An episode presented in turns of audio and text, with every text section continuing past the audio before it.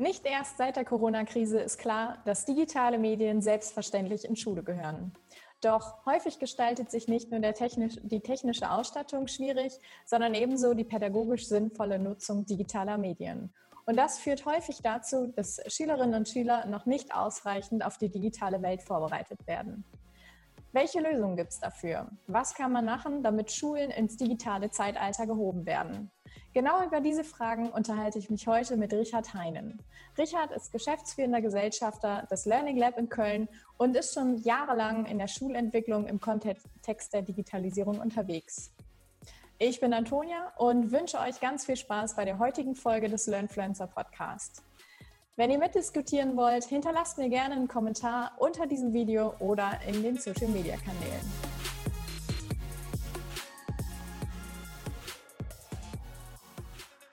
Lieber Richard, ich äh, freue mich ganz doll, dass du heute bei mir im Podcast bist. Herzlich willkommen. Ja, ich freue mich auch mal wieder in Westfalen zu sein. Ah, schön. Zumindest virtuell. Zumindest virtuell. Ja. Ähm, ich starte meine Podcast-Folgen immer mit derselben ähm, Frage. Und zwar, wenn du dich in einem Satz beschreiben solltest, wie würde dieser lauten? In einem Satz. Ähm, auf jeden Fall neugierig. Ähm, äh, auf jeden Fall sehr daran interessiert, Bildung weiterzuentwickeln und auf jeden Fall sehr bereit, Leuten immer zuzuhören. Mhm. Du hast auf deinem Twitter-Profil einen Banner ähm, gewählt, da steht Machen drauf. Würdest du dich als Macher bezeichnen? Definitiv. Also ähm, ich, ich habe irgendwann mal gesagt, äh, wenn ich nochmal studieren würde, würde ich, glaube ich, heute äh, Medizin studieren, äh, um, ja, ja, wir, wir äh, reden ja gerade viel von Viren und so und ich glaube, es gibt im deutschen Bildungswesen ein, äh, ein, einen Virus, äh, den ich mal als Konzeptionitis bezeichnen würde. Das heißt, wir sind, glaube ich, ganz wunderbar dabei, monatelang, jahrelang Konzepte zu machen und nie in die Umsetzung zu kommen. Und ich glaube, wir müssen da böses Wort, modernes Wort, äh, deutlich agiler werden und zu sagen, lass uns doch mal Sachen bitte ausprobieren und lass Leuten auch Freiräume geben, etwas ähm, auszuprobieren. Ich habe jetzt eine Reihe von Schulen gehabt, äh, die gesagt haben, ey, wir brauchen jetzt mal eine, eine Plattform und wir sind hier in einer, in einer, kleinen Grundschule mit zehn Leuten, drei Lehrer, die sagen, komm, lass uns morgen mit, mit Videochats mit den Kindern ähm, äh, anfangen und dann kommt von der Schulleitung, ja, wir brauchen erst ein Konzept und alle müssen dafür sein. Ja. Und da einfach mal zu sagen, wenn diese drei Leute sagen, wir haben eine Idee, dann lass sie doch bitte machen und gib ja. ihnen Unterstützung an die Seite. Und wenn die dann auf die Nase gefallen sind, lass sie analysieren, warum sie auf die Nase gefallen sind. Mhm. Und dann lass sie es nochmal machen. Und wenn es dann funktioniert hat, dann lass ihnen äh, das Kollegium erklären, was da funktioniert hat. So, und so stelle ich mir das vor. Und äh, das, das Banner ist da schon lange drauf. Und ich denke immer mal wieder, ach, man müsste mal was Neues machen. Und dann sehe ich es wieder. Und dann denke ich, nee, genau, genau das beschreibt's. Ja, Okay, klingt ja. sehr, sehr interessant. Ähm, was tust du denn dafür, dass du Schulen ähm, unterstützt, in, in deiner aktuellen Tätigkeit so ins Machen zu kommen? Ähm, also in, im, im Moment, ganz aktuell, ist es ganz anders, als es normalerweise ähm, ist. Ähm, ich bin tatsächlich im Moment ganz viel damit beschäftigt, Schulen zu helfen, technische Lösungen zu finden und mhm. zu sagen, so wie können wir in dieser äh, Situation äh, Unterricht, äh, Lernen dann doch wieder ähm, gestalten, beziehungsweise, das fand ich ganz spannend, in diesem ähm, Leuphana-Papier, äh, nee, nicht Leuphana, Leopoldina-Papier, ja, genau. mhm. äh, das da vor zwei, drei Tagen äh, erschienen ist, äh, steht drin, es gibt drei wichtige Bereiche, in denen Schule gerade nicht funktioniert. Das ist die Strukturierung des Alltags, das mhm. ist äh, das soziale Miteinander von Schülerinnen und Schülern und Lehrkräften und das ist ein geregeltes äh, Feedback mhm. zu Lernleistungen. Und ich glaube, genau das ist etwas, was man mit ein bisschen Gehirnschmalz und Engagement auch digital umsetzen kann. Und ich kenne Schulen, die fangen morgens um 8 Uhr mit einem Videochat an. Da sitzen alle Kinder da. Da werden Aufgaben verteilt. Da wird besprochen, wer an welchen Projekten arbeitet, wer an welchen Lernzeitmaterialien arbeitet. Ähm, und, und bis wann die Sachen da sind. So, das heißt, die Strukturierung des Alltags äh, kann ich gestalten. Es gibt, ähm, was hat man als zweites, das soziale Miteinander. Es gibt mhm. organisierte Videochats, in denen äh, die Schüler untereinander ähm, miteinander agieren können, ohne Aufsicht der, der Lehrkräfte. Es gibt äh, einen Podcast, den die machen, der eher kreativ und außerhalb des Lernens ist, wo auch soziales Miteinander und Aushandeln von, von Themen passiert. Und es gibt ähm, regelmäßige, die Schule, die ich da jetzt vor allen Dingen im Blick habe, nennt Haltestellengespräche, Lernberatungsgespräche, die genauso stattfinden, wo man drauf guckt, was hast du gemacht, wie gut hast du es ja. gemacht, wie zufrieden bist du selber damit und wie willst du weitergehen. Das heißt, ähm, das kann man alles machen. Und das ist, äh, beschreibt eigentlich tatsächlich schon äh, ganz viel meiner aktuellen Beratungsleistung. Nicht nur mhm. zu sagen, wo ist hier der äh, schnellste Chat, den ich nutzen kann, der einfachste, gehe ich auf sowas wie Zoom und äh, ignoriere mal alles mit dem Datenschutz. Oder nehme ich mir irgendein Tool, das äh, irgendeine Landesbehörde zur Verfügung stellt und suche ewig nach einem äh, Videobutton, den es mhm. einfach nicht gibt oder so. Ne? Also da zu gucken, ja, so, also ja. wo in dieser, dieser Gemengelage finde ich eine, eine, gute Lösung, ist das eine. Aber dann das, das zweite auch zu gucken, ähm, wo lege ich äh, dann Wert drauf in der Umsetzung mit den Schülerinnen und mhm. Schülern. Und auch da hat mich dann wieder äh, geschüttelt, was die, die hohen Herren, es waren ja überwiegend Herren, bei der Leopoldina gesagt haben diese vor allen Dingen wichtige Rückkehr zu den Kernfächern mhm. äh, Mathe, Deutsch und dann in den weiterführenden Sch äh, Schulen die, die, Fremdsprachen. Ja. Das äh, reduziert, ich meine, das, letztendlich haben die gesagt, wir brauchen Schulen, damit die Eltern arbeiten gehen können. Mhm. Und alles andere außer Mathe, Deutsch, Englisch ist nicht ganz so wichtig. Mhm. So, ja. also negieren damit eigentlich das, was Sie oben gesagt haben, was gerade ausfällt. Und sich ja. genau das anzugucken äh, und zu überlegen, wie sieht eine gute technische Lösung aus. Das ist das, mhm. was wir machen. Und ähm, das ist aber auch das, was ich normalerweise mache. Die Schulen kommen ganz oft äh, zu uns oder auch die Schulträger und sagen, oh, da, da kennt sich einer mit Digitalisierung aus. Äh, was müssen wir denn jetzt einkaufen und was müssen wir installieren? Und dann ist es modern. Ja. Und die so ein bisschen abzuholen und zu sagen, äh, weiß ich nicht, äh, Technik, das ist 15 Prozent von dem ganzen Spiel. Mhm. Und der Rest sind die Menschen. Ja, ähm, das, das geht ja jetzt gerade schon sehr auch in die Richtung, ähm, was du für eine Vorstellung von zeitgemäßer Bildung hast und was für eine mhm. Rolle das Digitale, wenn man es so auf äh, so allgemein jetzt mal hält, ähm, spielt. Ähm, ich würde ganz gerne noch einmal zurückgehen so an deinen Anfang, ähm, weil du begleitest ja jetzt schon äh, die äh, verschiedene Schulen ungefähr 20 Jahre oder sogar über 20 Jahre. Und ähm, du hast ja in ganz verschiedenen Bereichen auch und Kontexten schon in, im Bildungssystem gearbeitet. Zum Beispiel mhm. als ähm, Deutsch als Fremdsprachelehrer, als Lehrerfortbildner, als äh, Schulentwicklungsbegleiter. Ähm, welche dieser Tätigkeiten hat dich denn auf deinem Weg ähm, bis jetzt besonders geprägt? Ich glaube, alle Facetten waren eigentlich wichtig, weil das auch eine ähm, Entwicklung war, die, ich sag mal, wie soll ich das sagen, äh, immer weiter aufgegangen ist. Also mhm. das, der, der Anfang war ja irgendwann mal, ähm, ich, ich sage das immer so ein bisschen äh, respektierlich dem deutschen System gegenüber. Ich war irgendwann Mitte der 90er Jahre in Irland und da gab es was, was es in Deutschland nicht gab, Internet. Mhm. So, und da hatten wir den Auftrag von der Universitätsleitung zu überlegen, was man mit diesem Internet im, im Unterricht machen kann. Eine Frage, die sich heute auch viele Schulen in Deutschland mhm. stellen nach 25 Jahren. Und da haben wir angefangen zu überlegen. Das heißt, da ging es wirklich in dem ersten Schritt darum, wie kann ich mein eigenes Unterrichten digital anreichern. Und das, was ich eben schon mal gesagt habe, das, was wir zuerst gemacht haben, ist auf die Nase fallen und mhm. dann Projekte nochmal machen. Und äh, da sind auch Projekte daraus entstanden, die dann irgendwann, falls Lehrerinnen und Lehrer im Raum sind und zuhören, äh, E-Twinning äh, die, ich glaube, die ersten Ideen zu diesem, diesem sehr, sehr großen Projekt sind damals entstanden. Ja. So, also das war die, das, das eigene Lehrerhandeln äh, und äh, dann eine ganz lange Zeit, sowohl als, als Lehrerfortbildner beim, beim Goethe-Institut als auch äh, als, als Redakteur bei Lehrer Online die Frage, wie kann ich diesen, wo man damals immer so schön von gesprochen hat, und das Wort mag ich heute nicht mehr, diesen Mehrwert in den Fachunterricht bringen. Wie kann mhm. ich äh, im Fachunterricht Sachen anschaulicher machen. Wie, wie kann ich, äh, was ich zum Beispiel als, als Fremdsprachenlehrer an einer, an einer Uni in, äh, in Irland schon in den 90er Jahren als sehr bereichernd empfunden habe, ich konnte jederzeit auf authentische Materialien zugreifen. So. Mhm.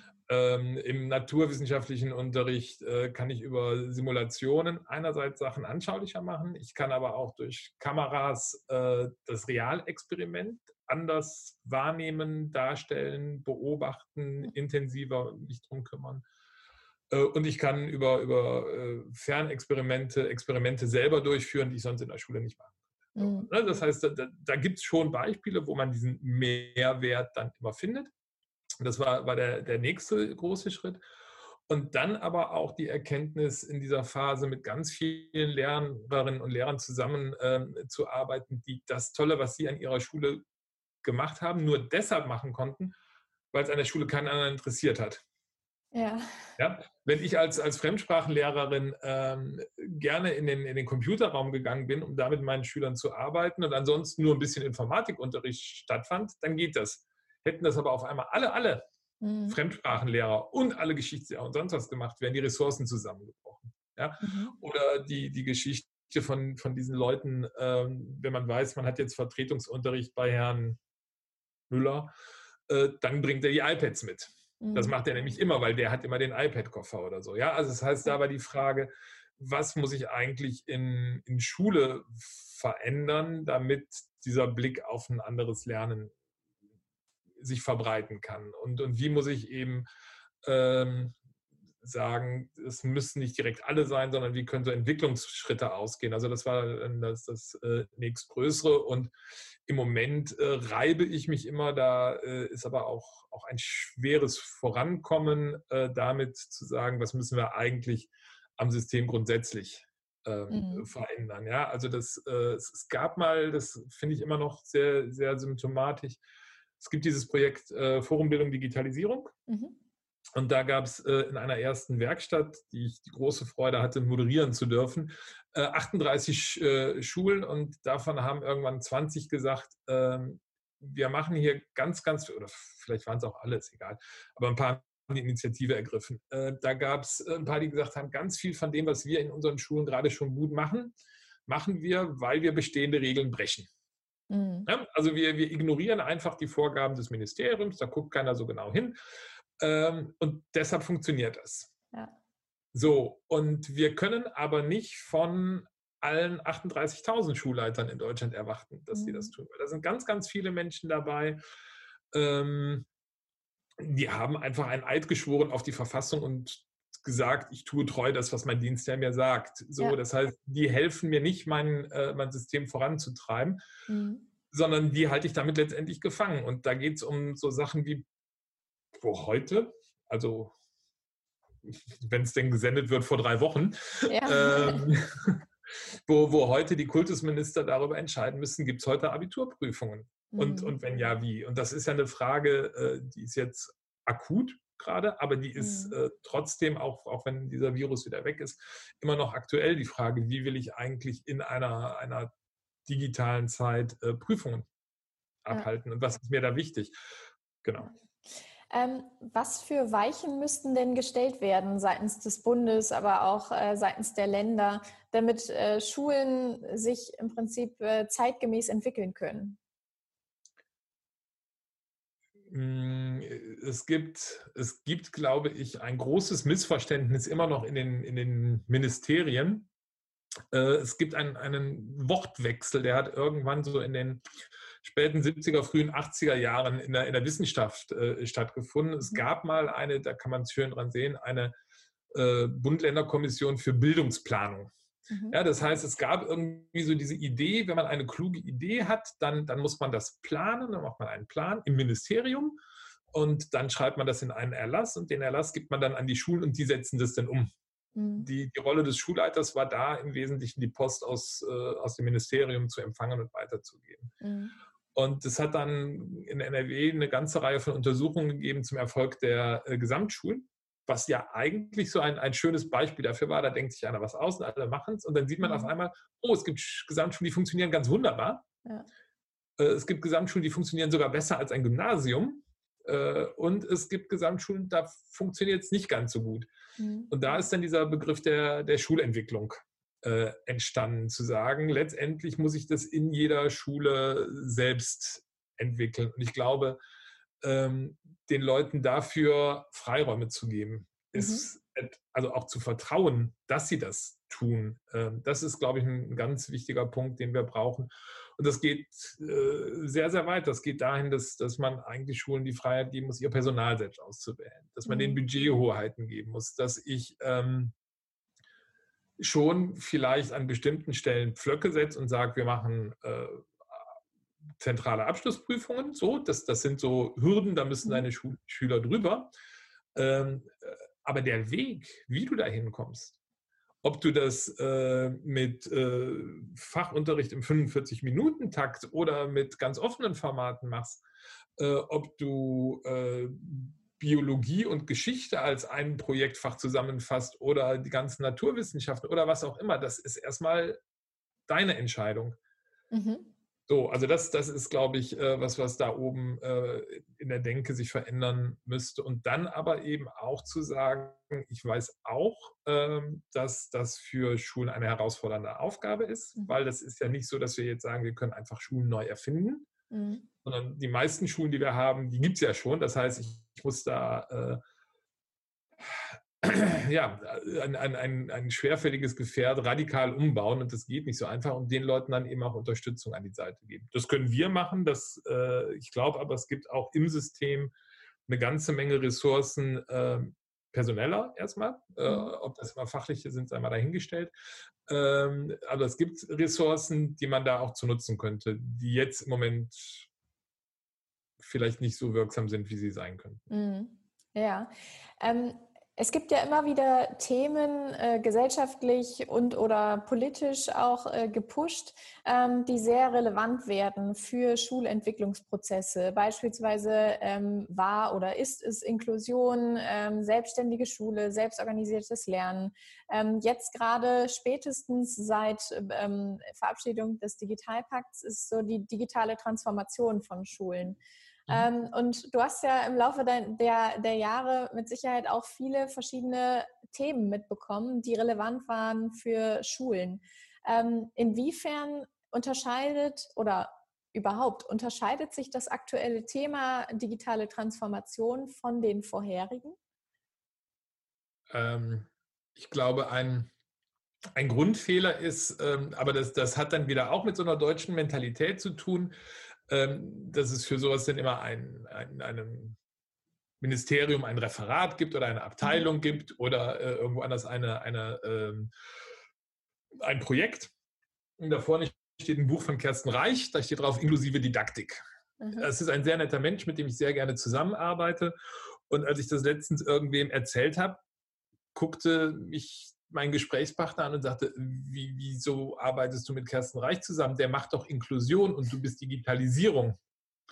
Ja, also die, die Frage ist ja eigentlich immer, wenn ich, wenn ich Schulentwicklung betreibe, warum mache ich das? Ich mache das ja nicht, damit ich jetzt äh, das Digitale in die Schule kriege und diese, diese äh, Konzerne ihre Computer verkaufen. Das ist ein für die erfreulicher Nebeneffekt.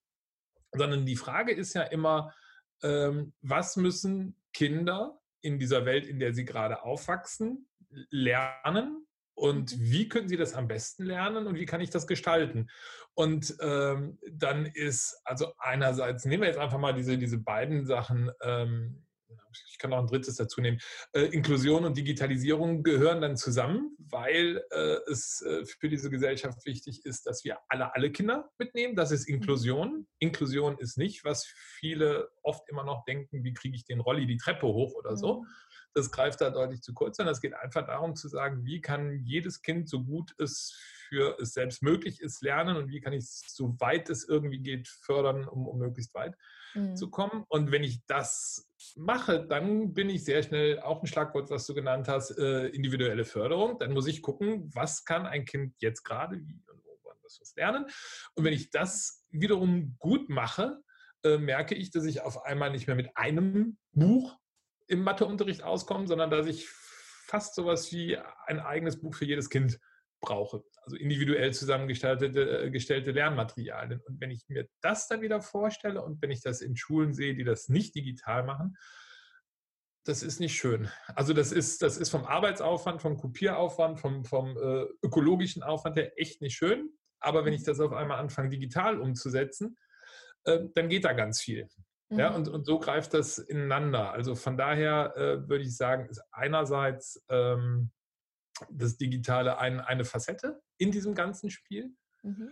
Aber auf der anderen Seite würde ich im Moment auch sagen, es gibt zwei Dinge, die diese Welt und diese Gesellschaft gerade besonders herausfordern. Und das eine ist die Digitalisierung, die mhm. einfach ganz, ganz viele Arbeitsprozesse, ganz, ganz viele Lebenszusammenhänge verändert. Mhm. Wir werden auf Dauer nicht mehr so leben und arbeiten, wie wir das bisher äh, tun. Es wird ganz viele Leute Jobs geben, die es nicht mehr braucht. Und das sind nicht nur die schlecht ausgebildeten.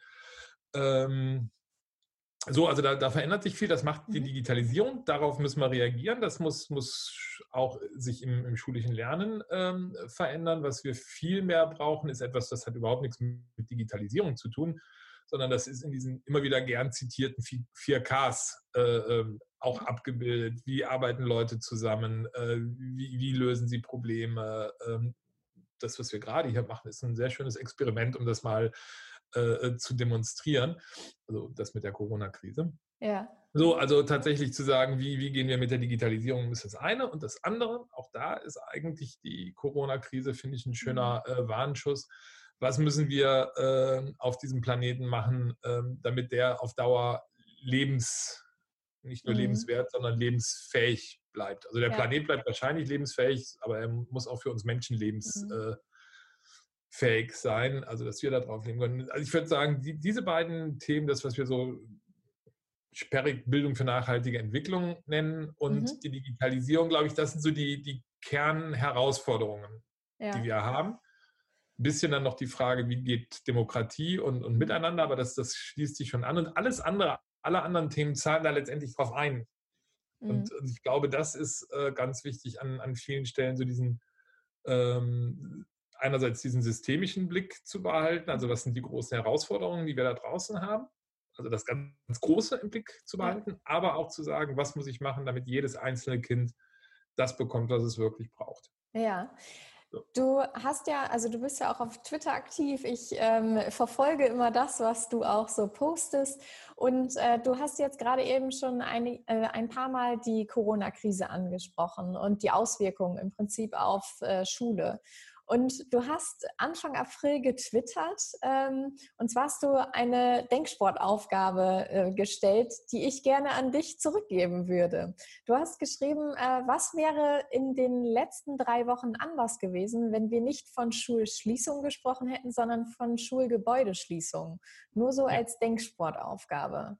Ja, ja. was wäre denn deiner, nach, äh, deiner Meinung nach dann gewesen, wenn wir von Schulgebäudeschließungen gesprochen hätten? Naja, also was, was, ähm, das ist jetzt glücklicherweise einer von den Tweets, an den ich mich noch erinnere. ähm, ich, ich glaube, in was, was ja passiert ist, äh, wenn wir sagen, die Schule ist zu, dann denken ganz viele Leute, die Schule ist zu. Und wenn die Schule zu ist, dann passiert da auch nichts. Und das ähm, ist einerseits bei Schülerinnen und Schülern so gewesen. Ähm, das ist bei Eltern so gewesen, wobei die Eltern noch eher gesagt haben, ich brauche aber irgendwas. Da sind wir wieder bei der Leopoldina, was meinem Kind den Tag strukturiert.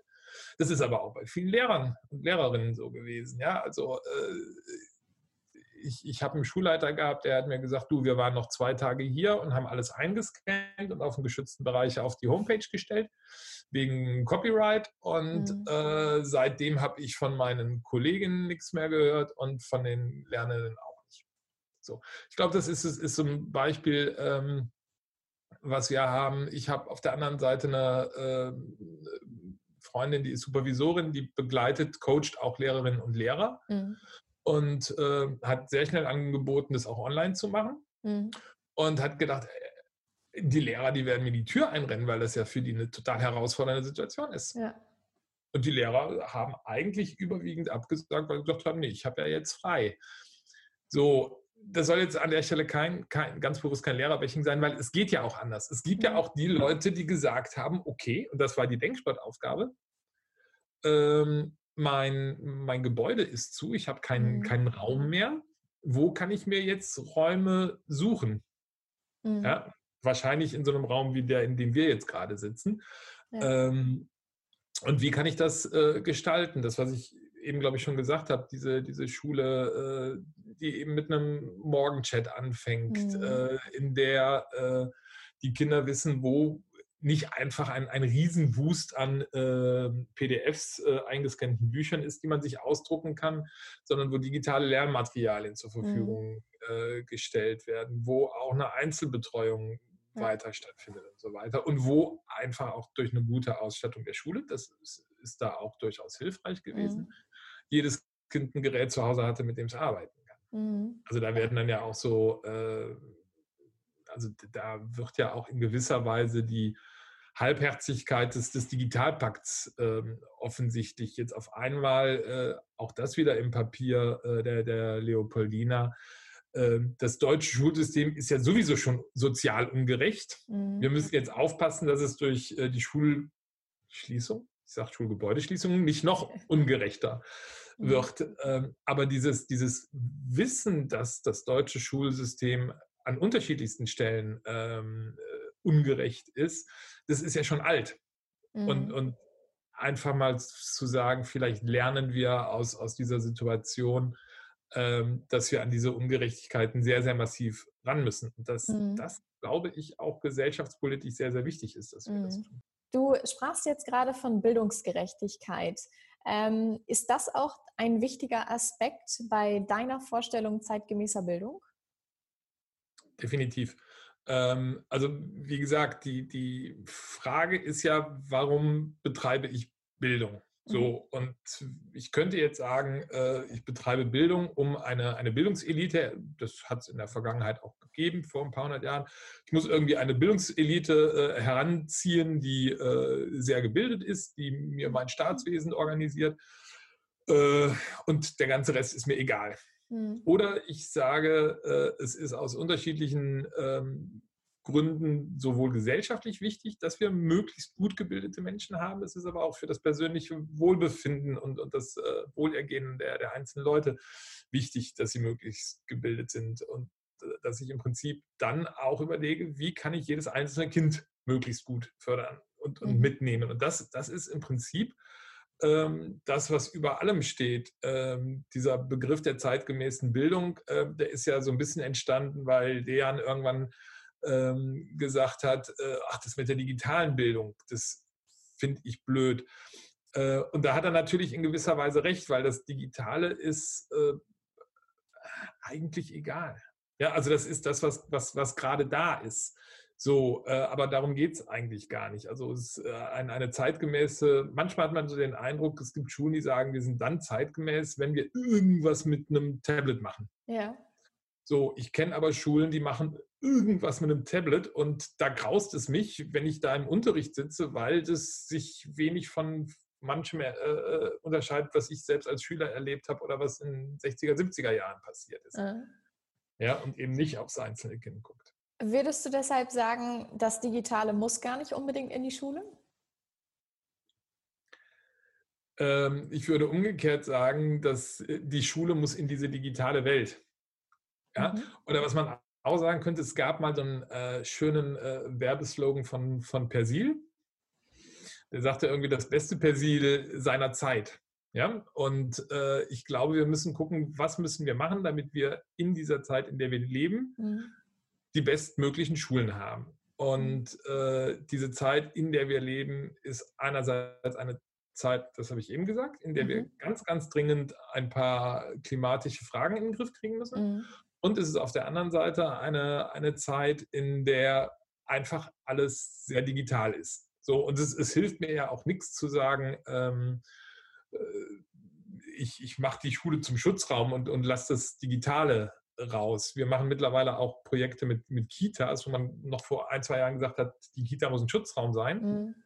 Und wo die Kitas aber mittlerweile sagen, nein, wir müssen uns dem stellen, weil unsere Kinder sobald sie aus der Kita raus sind, von, von morgens bis abends in dieser digitalen Welt leben. Und dann mhm. muss man drauf äh, eingehen. Also von, von daher, ähm, es geht nicht vordergründig darum, das Digitale in die Schule zu holen. Mhm.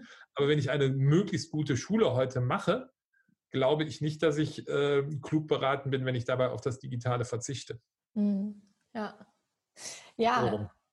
häufig wird dann ja auch äh, wirklich so von, ja, von der Öffnung von Schule gesprochen in diesem Kontext, ne? Und äh, so ja. einer ähm, Realitätsnähe, einer Lebensweltnähe ja. der Schülerinnen und Schüler. Ne? Genau. Genau.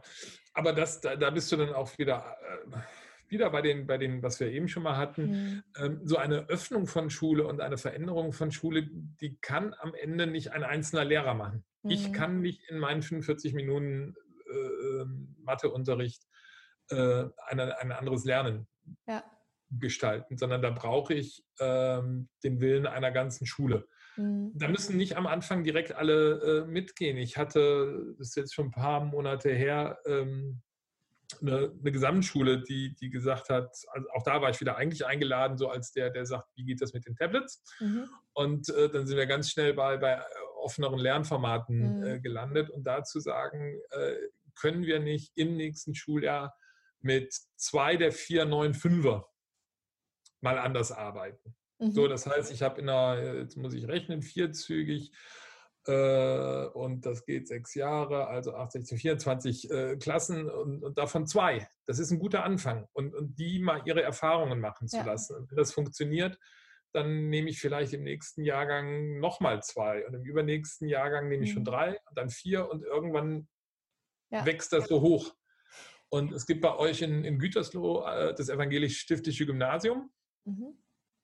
Äh, das ja ganz, ganz früh schon ähm, äh, mit, mit Notebook-Klassen angefangen hat in, ja. den, in, den, 90er Jahren.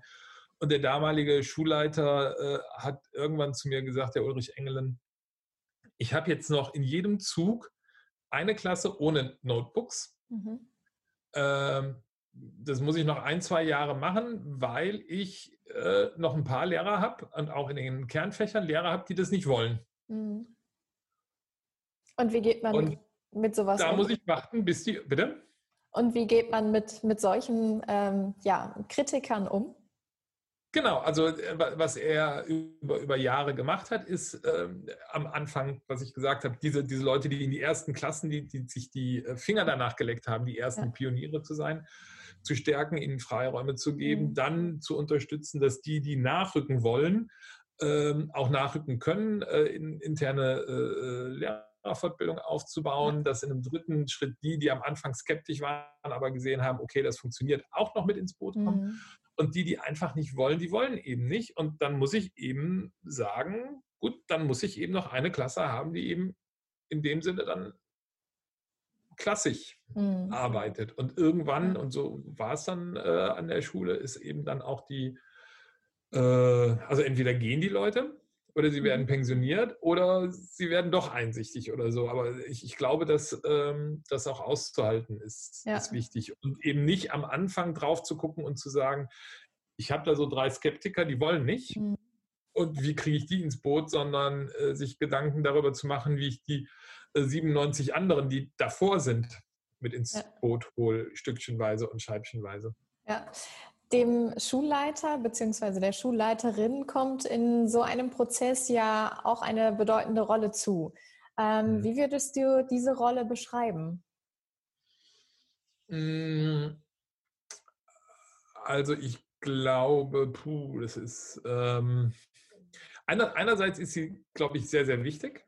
Mhm äh, weil, weil sie jemand ist, der ähm, Sachen ermöglichen kann.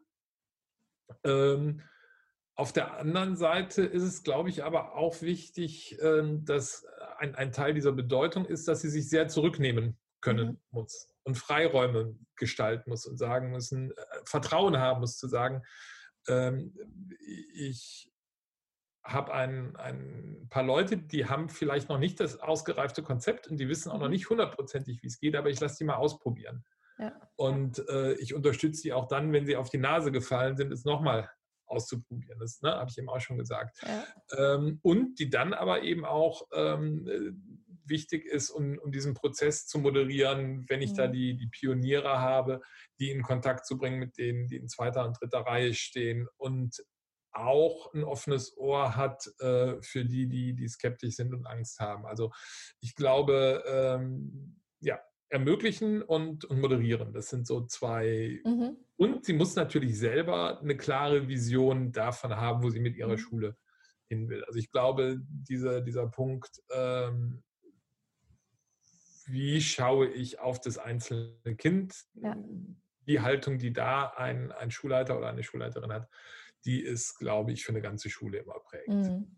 Ja. Und das ist erstaunlich, dass, das sieht man ja auch, äh, wenn Schulleitungen wechseln, mhm. wie sich äh, innerhalb, äh, also leider geht es negativ schneller als positiv, wie sich ähm, mit einer veränderten Haltung der Schulleitung auch ganz viele Veränderungen, mhm. die man schon, schon eingeführt hat, wieder zurück äh, äh, mhm. entwickeln oder so. Ne? Ja. Wenn man einen neuen äh, Schulleiter bekommt oder eine neue Schulleiterin, die jetzt eher nach vorne geht und neue Sachen machen will, das braucht ein bisschen mehr Zeit, mhm. Wenn, wenn eine Schule keinen wirklich guten Kümmerer mehr hat, mhm. ähm, dann geht das ganz schnell, dass das ja. jeder wieder in sein Löchlein zurück sich mhm. verkriegt. Ja. Ich glaube, das ist überhaupt ein ganz wichtiges Wort, was wir, was wir viel mehr in diesem System mhm. brauchen. Das sind Kümmerer, die mhm. sich um das kümmern. Ja. Auch das, extern. Ja, das äh, würde ich absolut bestätigen wollen. Ähm, ich würde ja. mich super gerne ähm, noch länger mit dir über auch die Voraussetzungen von Schulentwicklung oder auch die verschiedenen Bereiche der Schulentwicklung noch äh, länger unterhalten. Ähm, wir ja. Mit dem Blick auf die Uhr ähm, würde ich aber sagen, wir kommen so langsam zum Abschluss. Du hast uns auf jeden Fall super äh, Einblicke gegeben, einerseits in deinen persönlichen Werdegang, aber andererseits auch so ähm, über zeitgemäße Bildung, äh, Schulentwicklungsprozesse, ähm, welche Voraussetzungen müssen geschaffen werden und so weiter. Erst einmal ganz vielen Dank dafür. Ich komme auch gerne zum Weiterunterhalten nochmal nach Westfalen. Ja, sehr gut. Das freut mich auch, immer gerne. Ähm, am Abschluss der Interviews stelle ich meinen Gästen immer noch zwei abschließende Fragen. Und zwar ähm, möchte ich dich fragen, welche drei Worte beschreiben die Zukunft der Bildung für dich am besten? Die Zukunft der Bildung. Mhm. Mmh.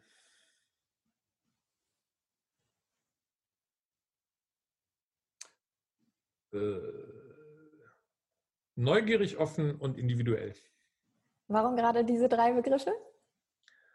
Ähm, ich, ich glaube, ähm, ja, das ist eigentlich, eigentlich ist das eine Mogelpackung, ne? wenn, wenn man, wenn man diese drei Begriffe ganz, ganz weit aufeinander zurückführt, dann, dann beschreiben sie ja das, das äh, ein, ein eigenes Phänomen. Äh, neugierig, ich ähm, glaube, das, das konnte man an manchen Beispielen ähm, auch in den letzten drei Wochen äh, wieder sehen, dass äh, Neugier, Wissensdurst etwas ist, was ähm, Kindern eigentlich angeboren ist. Mhm. Und es ist eine ganz, ganz wichtige Aufgabe von Bildungseinrichtungen, diesen Wissensdurst mhm. zu nähren, zu hegen und zu pflegen und ihn nicht äh, zu beschneiden und einzugrenzen. Ich glaube, das geht äh, nur, wenn man beschneiden, eingrenzen, einengen, eben äh, mhm. das beseitigt und, und ganz viele Räume öffnet, zeitliche Strukturen öffnet, Fachstrukturen öffnet, äh, Lern- und Prüfungsformate öffnet. Da sind wir beim Offenen.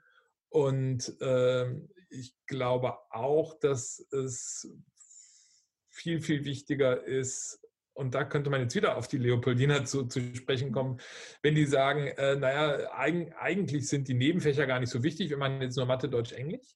Ja, in gewisser Weise richtig, weil äh, ich, ich, glaube tatsächlich, äh, Rechnen, Schreiben und Lesen und das auch noch in unterschiedlichen Sprachen ist ein, ein, ein Werkzeug, das ich definitiv brauche.